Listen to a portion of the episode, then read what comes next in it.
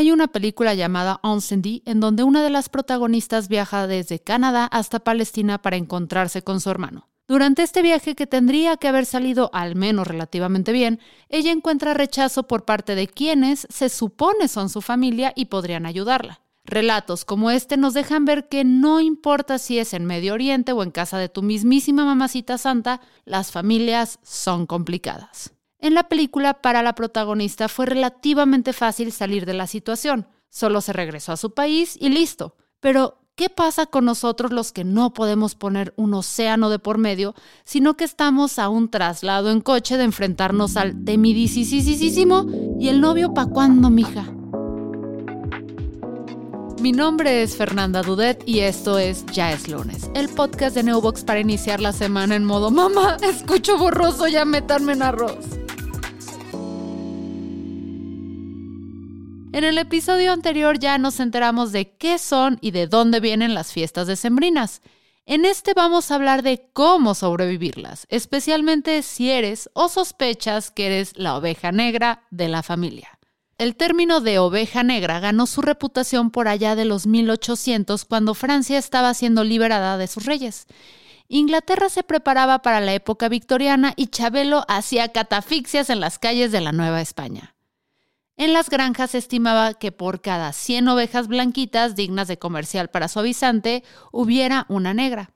Esta relación 1 a 100 se usaba de vez en cuando para estimar cuántas ovejas tenías en tu rebaño. Si tenías cuatro ovejas negras, por ejemplo, entonces tenías aproximadamente 400 ovejas blancas. Curiosamente parece que este modelo luego fue usado por políticos en gobierno para acarrear votos en época electoral. Si cada persona en nómina puede jalar 10 votos seguros, eh, bueno, creo que podemos deducir el resto. Parece un uso muy práctico para las ovejas negras, pero era lo único para lo que eran útiles. La lana negra era casi imposible de teñir y por lo tanto valía menos. Con el tiempo la connotación negativa que tenían las ovejas negras llegó al grado de decir que eran satánicas, especialmente en los lugares extremadamente religiosos como Reino Unido, España o la Universidad Panamericana. Eventualmente se le terminó diciendo oveja negra a personas indeseables en determinados grupos sociales. Si en la escuela quieres llevar la falda corta, oveja negra. Si te gusta el metal, oveja negra. Si en el trabajo pides prestaciones de ley, oveja negra. Negrísima, alborotador, golpeador y problemático. En teoría es un pues un lugar que te debe hacer sentir seguro. Una familia tiene como propósito, en el mejor de los casos, hacerte sentir validado, reconfortado, con la posibilidad de ir a explorar cosas que a lo mejor pudieran representar un reto y saber que tienes a personas a tu alrededor que te apoyan en caso de que las cosas no salen como tú esperabas. Em, es algo que disminuye la tensión que experimentamos, experimentamos de manera cotidiana. Entonces, eso debería ser una, una familia, una red de, de apoyo de validación, cariño y de amortiguamiento. Él es Guillermo Vega, neuropsicólogo clínico y lo que menciona es muy importante para entender esta problemática. Queramos o no, la relación que tenemos con nuestro núcleo familiar es clave. No solo para entender cómo relacionarnos con otros grupos, sino cómo nos entendemos como individuos. Y si las cosas no son lo suficientemente complicados, establecer qué es una familia en primer lugar es más complicado que entenderle al SAT. A uno le enseñaron que la familia era una mamá y papá con sus múltiples chilpayates, pero no podemos estar más alejados de la realidad. Sobre ello nos cuenta Esmeralda García Cebes, psicóloga clínica especialista en adolescentes. La estructura que se le da al concepto de la familia en los niveles de organización y funcionamiento para la sociedad en la que estamos, lamentablemente está vinculada a creencias y está vinculada a muchas expectativas que se han estado fundamentando y se han estado edificando desde generaciones, ¿no? Desde generaciones y generaciones atrás en nuestra sociedad, sobre todo si hablamos de la parte occidental. Ahorita como siendo más específicos, entonces la parte religiosa, cómo está de por medio y sobre todo el tema de la ética y la moral que va mucho de la mano con la concepción de lo que es una familia o una familia que desde este lado, cuando trabajamos en la psicoterapia, por ejemplo, se le habla de un modelo de familia saludable o un modelo de, de, familia funcional, ¿no? En este sentido, pues hablamos que la relación directa con el concepto nación, religión, comunidad, valores, creencias, sistema, va a estar completamente de la mano. La estructura como tal de la familia, mamá, papá, hijos cristianos todos o católicos, con perro, casa, etcétera, es la concepción habitual que se tiene de la familia. Sin embargo, hoy en día nos estamos acercando a un sentido de familia mucho más abierto, en donde la familia ya no es concebida nada más como estos miembros idealizados que anteriormente esa era la estructura de la familia. Actualmente ya estamos ante una situación y ante generaciones que están tomando decisiones muy importantes con respecto al cambio en la estructura interna de una familia. De acuerdo con la clasificación desarrollada por el Instituto de Investigaciones Sociales de la UNAM, en México hay 11 tipos de familias que se agrupan en tres categorías diferentes. Las familias tradicionales, la clásica mamá, papá, hijo, hija, perro y así. Luego están las familias en transición, por ejemplo, los núcleos con mamás o papás solteros, los matrimonios que ya no tienen a sus hijos adultos en casa o las parejas jóvenes que en lugar de hijos tienen funcos. Por último, las familias emergentes, que no se agrupan en las otras dos categorías y que según tu tía la panista surgieron del averno por no haber rezado el rosario el 11 de enero del 2000. Por ejemplo, padres o madres del mismo sexo o parejas divorciadas con hijos de sus relaciones anteriores. Cada quien habla como le fue en la feria. Entonces, en ese sentido, el ser humano tenemos este problema que generalizamos con base en nuestra propia experiencia y creemos que por el hecho de que a mí me funciona una forma o un estilo de vida o una estrategia de vida, doy por hecho que al resto le va a funcionar exactamente el mismo, cuando la realidad es que no es así. Hay muchas variantes y estas variantes se pueden dar también en el, en el sentido en el que yo decido formar mi vida y yo decido llevarla con respecto a cómo voy a interactuar con los que forman parte de mi núcleo familiar y con aquellos que están fuera de él. Entonces aquí también vamos a encontrar elementos importantes. Sin embargo, no importa si tu familia es tradicional, en transición o emergente. Esta tiene las mismas posibilidades de volverse un espacio no muy agradable y hay una conducta clave para esto. Tal vez una de las estrategias más dañinas que se dan eh, en entornos familiares es la instrumentalización de la culpa. Es decir, hacemos que las personas dentro de nuestra familia que se comportan diferente a lo que nosotros esperaríamos en función de los valores que compartimos se sientan mal. Y esperamos que ese malestar sea tan potente que sea lo que los lleve a querer ajustarse a las reglas que nosotros ponemos. Y pues creo que tiene diferentes niveles y diferentes matices, ¿no? Pero cuando te preguntan por qué onda con la pareja, cómo va el trabajo, este, para cuándo niños, cosas en esa línea, hay quien lo pregunta con genuina curiosidad, a lo mejor inclusive con intención de hacer conversación lo más casual posible, pero muchas veces hay quien lo pregunta con la, la intención de generar presión o tensión y esperar que esa tensión provoque el cambio que quiere ver en la persona a la que está presionando. ¿No quisieras casarte, tener una familia, tener hijos, en lugar de andar de freelancer o ese tipo de cosas? ¿No? Porque eh, esta idea de que alguien en la familia no se vaya a suscribir a la idea lineal de felicidad que todos los demás tienen en la cabeza, como que causa un montón de angustia. Y hay quien le expresa esa angustia en, en términos muy sanos y hay quien expresa esa angustia con hostilidad. Y muchas veces la hostilidad es te hago sentir mal, explicándote que tus decisiones de vida, comillas, comillas, están mal. Y espero que ese malestar haga que tú me des la razón y valides por tus decisiones lo que yo creo que es importante.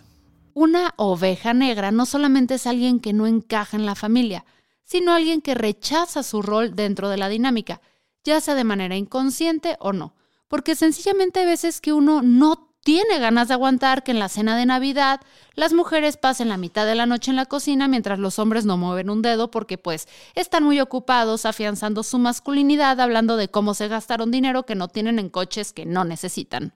Y aquí es donde hay que ser muy claros. El hecho de que no te sientas bienvenido en tu familia no significa que hayas hecho algo malo.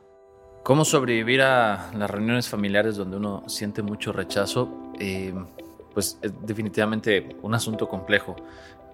Hay que aprender a ponerle nombre a las dinámicas familiares para no internalizarlas.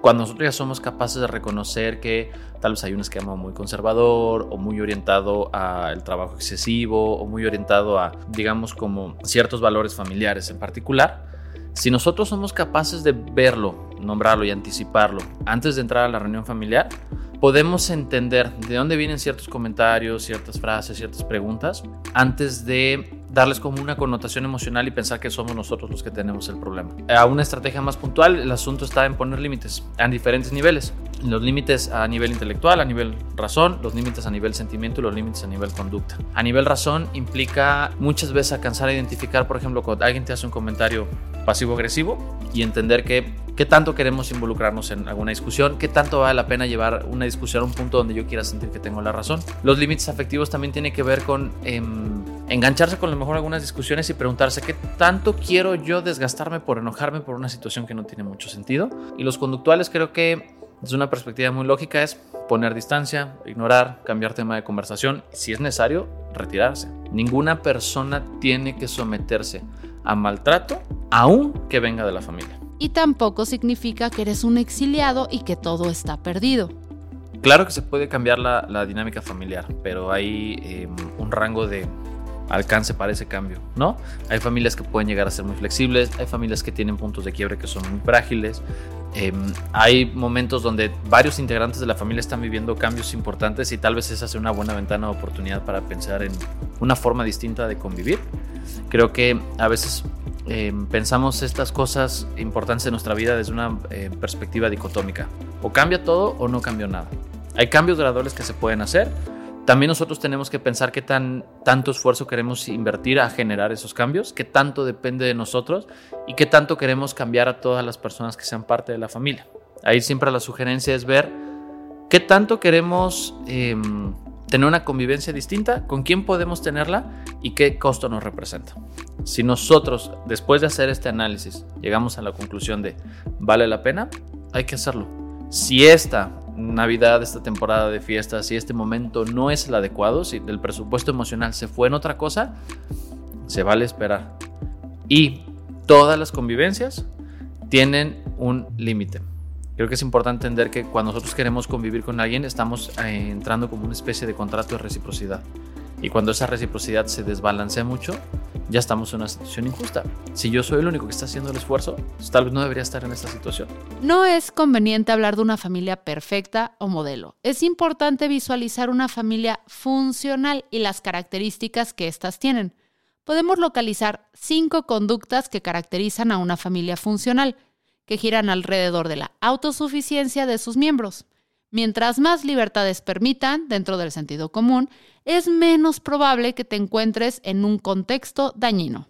Un adecuado desarrollo al interior de la familia se basa principalmente en las necesidades emocionales básicas en que el núcleo familiar pueda cubrir necesidades emocionales básicas. Yo hablo de necesidades emocionales básicas porque desde la psicología cognitiva conductual o desde la terapia de esquemas específicamente, se habla del desarrollo del potencial humano una vez que se cubren dos esferas principalmente de necesidades. Las necesidades fisiológicas, que tiene que ver con el alimento, que tiene que ver con el techo y con el, el cubrir aquellas necesidades que son biológicamente necesarias para la supervivencia. Y por otro lado, se habla de las necesidades emocionales, que en este sentido estaríamos hablando de cinco principalmente. La número uno, vínculo y conexión, que tiene que ver con la genuinidad de establecer un vínculo en el que yo me sienta seguro, en el que yo me sienta protegido, en el que yo me sienta acompañado, en el que yo me sienta validado y me sienta respetado por las personas con las que convivo. Esta necesidad emocional es básica. La segunda, que tiene que ver con el desarrollo de la autonomía y del desempeño, principalmente hablando de un sentido de autonomía autoeficacia, es decir, que la familia en la que yo me desarrollo desarrolle en mí un sentido de confianza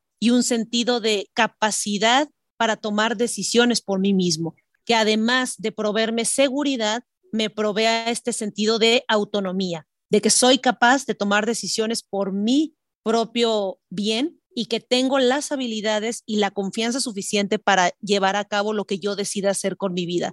La tercera tiene que ver con la asertividad y cómo nos comunicamos, porque sí, El chisme es riquísimo y a veces es el alimento del alma. Pero si has notado que en tu familia siempre se habla mal a espaldas de las personas y los comentarios durante la cena son pasivo-agresivos, es probable que la visión que tengamos de nosotros no sea tan positiva y la manera en que nos comunicamos sea como lo hemos visto toda la vida. En otras palabras, aunque una no lo quiera, el que con lobos anda, hacer una víbora pasivo-agresiva se enseña.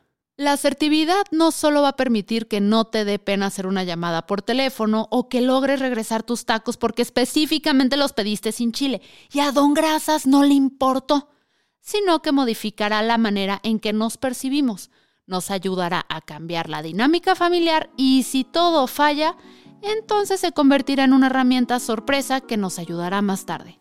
Otra necesidad emocional básica, la número cuatro, sería los límites realistas. Una familia que permite la apertura y que permite la toma de decisiones con base en la libertad, pero que también establece límites realistas y que aprende y sobre todo proporciona este sentido de respeto hacia los demás miembros, ¿no? Que te quede bien claro hasta dónde llega tu libertad y hasta dónde ya estás transgrediendo la de la otra persona. Entonces, una familia que establece límites también es una familia saludable, una familia funcional.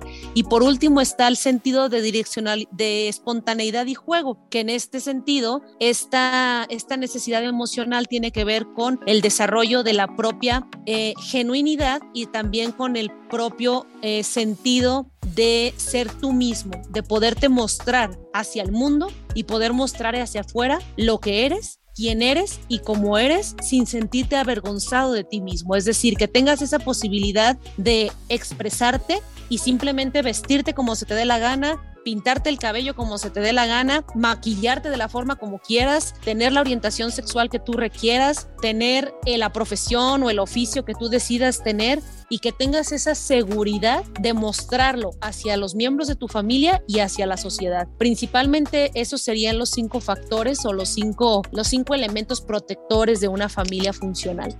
Evidentemente estos cambios no se van a dar de la noche a la mañana entonces, ¿cómo le hacemos para sobrevivir la reunión familiar que ya es en menos de una semana? En lo particular y sobre todo funciona bastante, es que tratemos de estar enfocados en el aquí y en el ahora. Al menos durante, el tiempo que estemos en esa reunión, estemos enfocados en lo que para nosotros es importante de esa reunión. ¿Qué es importante para mí de ir a una reunión de Navidad de ir a una posada, de ir a pasar la Navidad, de ir a pasar el Año Nuevo con mi familia. ¿Cuál es el punto de estar ahí en esa convivencia? ¿Por qué yo lo considero importante? Y sobre todo, ¿para qué estoy ahí? Y enfocarme justo en eso, en lo que para mí es importante. Mientras yo tenga claridad, porque mi foco de atención va directamente hacia lo que para mí es importante. Si para mí es importante ir a esa reunión porque ahí está mi abuela y a mi abuela la veo tres veces al año nada más, que ese sea tu foco de atención. Enfoca tu atención en tu abuela, que para ti es lo importante de ir a la reunión familiar. Si para ti ir a la reunión familiar, no sé, lo importante es ver a tu sobrino que no lo conoces, pues adelante, enfócate en disfrutar la noche con tu sobrino. No le prestes atención al comentario de tu tía tóxica o no le prestes eh, atención a los comentarios de otras personas. Enfócate en lo que para ti es importante y es esencial. Eso sería otro tip que yo pudiera sugerir. ¿Y en el peor de los casos? El peor de los casos. Vamos pensando que el peor de los casos me paré en la reunión familiar y resulta que la familia me hizo un feo, me hizo una cara, me hizo un comentario, lo que sea. Lo más saludable que yo puedo hacer, digamos, en términos saludables, lo más saludable que yo pudiera llegar a hacer es poner un límite. Y un límite desde una perspectiva cordial, desde una perspectiva asertiva y sobre todo desde un punto de vista en el que yo pueda expresar la forma en cómo yo me siento, pero también lo que yo le pido a la otra persona. Ok, yo no me siento cómodo con esta situación, yo no me siento cómodo conviviendo de esta manera, vengo con toda la disposición de convivir, pero si ustedes no están en esta condición o no están en esa posibilidad, lo respeto, lo entiendo, me retiro. De alguna manera el retirarte también es protegerte y protegerte es válido, porque si no te cuidas tú mismo, ¿quién te va a cuidar? Entonces realmente el que tú decidas poner un límite y la distancia física sea un límite es muy saludable, no pasa nada, o sea, realmente muchas veces yo les digo a mis pacientes, si te tienes que ir, vete, si tienes que poner un límite, decir, ¿sabes qué? no puedo permanecer en este espacio, no podemos estar donde mismo, es saludable que lo hagas, porque es aprender a poner límites y es aprender también a que la otra persona, y en este caso la familia, conozca que existen límites y que los límites es necesario y es parte de nuestras necesidades emocionales. Entonces, el peor de los casos, poner un límite y retirarme es lo más saludable. La clave aquí está en saber que aunque tu familia siempre aborda los problemas de una manera específica, no es la única manera de hacerlo. Muy importante, eh, creo, recordar que uno no es la medida de todas las cosas. Muchas veces nos pasa que juzgamos el comportamiento de los demás a partir de nuestros propios esquemas morales y muchas veces buscamos que mm, nuestras, nuestros análisis nuestras conclusiones nos lleven a validar que nuestros esquemas son superiores a los de los demás. Constantemente le demandamos a los otros que validen la manera en la que tomamos decisiones, los principios bajo los que nos regimos y cuando viene alguien de la familia a decir que está tomando un camino que pareciera radicalmente diferente al que nosotros hemos elegido, eh, castigamos esa conducta, castigamos esa perspectiva, porque no queremos confrontarnos con estas cosas y no queremos que nadie nos confronte con la idea de que nuestra manera de decidir no es ni la mejor ni la única para obtener los resultados que queremos. Eso puede ser muy desgastante, pero es un sesgo que está dentro de cada uno. Esta necesidad de sentir que nuestros esquemas de decisiones son mejores que los de los demás, creo que se distribuyen bien a lo largo del espectro sociopolítico de que pueda haber en todas las familias, porque es tan cierto para eh, eh, la persona más conservadora ultracatólica que está en la cena de Navidad, como aquella persona que es eh, neomarxista, rojilla, que utiliza puras em, ideas deconstruidas. ¿no? Entonces hay que ser muy cautelosos. Independientemente de la manera en la que nosotros nos vayamos a desenvolver en el mundo, siempre hay que recordar que nosotros no somos la medida de todas las cosas. Que estemos en fiestas decembrinas o en cualquier otra celebración familiar no nos obliga a nada. Recuerda que al final de cuentas, la familia no es más que un grupo de personas que por azares del destino comparten ADN contigo y eso no los vuelve automáticamente compatibles contigo y es en función de su calidad de persona y de los vínculos que hayas generado con ellas que vas a determinar tus dinámicas a su alrededor. Si necesitas más información o consideras que necesitas ayuda profesional sobre el tema, en la descripción de este episodio encontrarás las redes sociales de nuestros invitados. Pero si tu familia no te quiere, recuerda que nosotros aquí en Neobox sí y un chingo. Por eso tienes hasta hoy 27 de diciembre para obtener un 40% de descuento en tu hosting y aparte te daremos el doble de Neobox Points. Ahora, no puedo darte muchos detalles, pero Neusanta seguirá de generoso el resto de lo que queda de este infame 2021 y te traerá promociones súper especiales. Así que entra a neobox.com y recuerda que aquí te celebramos tal y como eres. Mi nombre es Fernanda Dudet y este fue el último episodio del 2021 de Ya es lunes, el podcast de Newbox, la empresa número uno de hosting en México. Y de parte de todo el equipo que lo hace posible, te agradecemos muchísimo el habernos escuchado y esperamos que el siguiente año sigas confiando en nosotros para que el inicio de tu semana sea un poco más amena. Y por si necesitabas que alguien te lo diga, estoy muy orgullosa de ti y lo que hiciste este año.